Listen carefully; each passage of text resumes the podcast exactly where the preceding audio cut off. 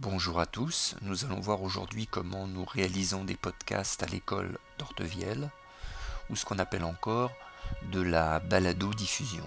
Nous prendrons comme support un épisode DBN du JT. Nous allons maintenant voir comment mettre en ligne le podcast. Là, j'ai réalisé un fichier générique JT M4V, on a vu qu'il pouvait être lu dans iTunes et qu'on pouvait lire sur un iPod. Maintenant, il va falloir le mettre en ligne sur Internet. Pour cela, je vais utiliser le logiciel Podcast Maker que je vais ouvrir. Je vais glisser dessus le générique du JT. Je peux également rajouter, si ce n'était le cas ici, une image par glisser-déposer représentative de l'épisode. Le nom de l'épisode est déjà écrit, générique JT. Je peux rajouter une description comportant un maximum, euh, on me le précise sur la gauche, de 255 caractères. Comme ceci n'est pas un épisode de podcast, j'écris donc euh, sans grand intérêt. Je vais ensuite aller dans la partie détails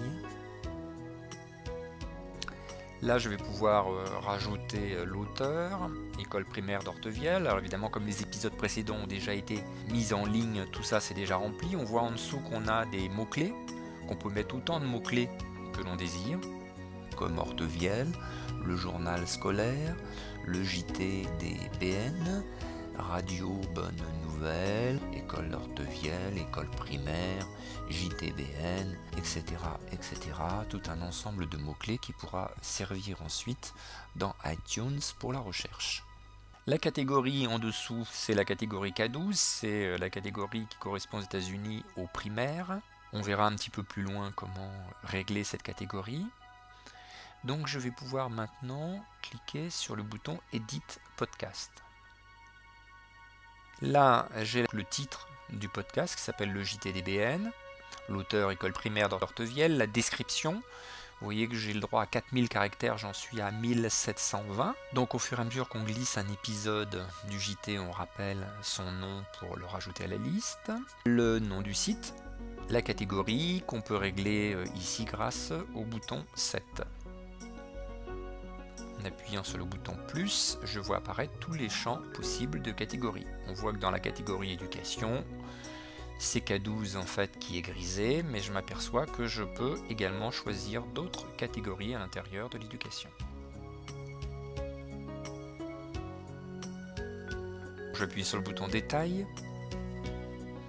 Je vois que j'ai un sous-titre, le JTDBN, le copyright, je rajouterai l'école d'Ortevielle, on retrouve tous les mots-clés glissé tout à l'heure, qu'on pourrait glisser ici, et surtout le nom du fichier qui s'appelle ici podcast.xml. Et un bouton preview où je peux voir à quoi ressemblera la mise en ligne sur iTunes Store de mon podcast. Pour finir, j'appuie sur le bouton publier, publish, je change le protocole par un protocole FTP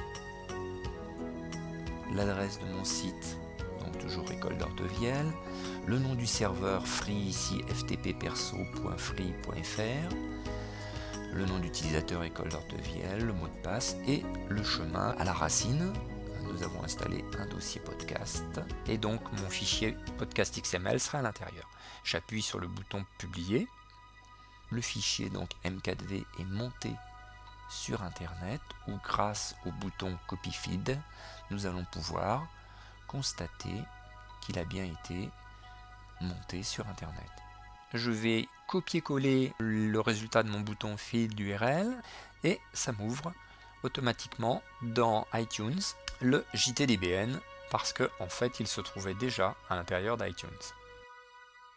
Je vous remercie d'avoir suivi cette petite euh, explication de mise en ligne des podcasts.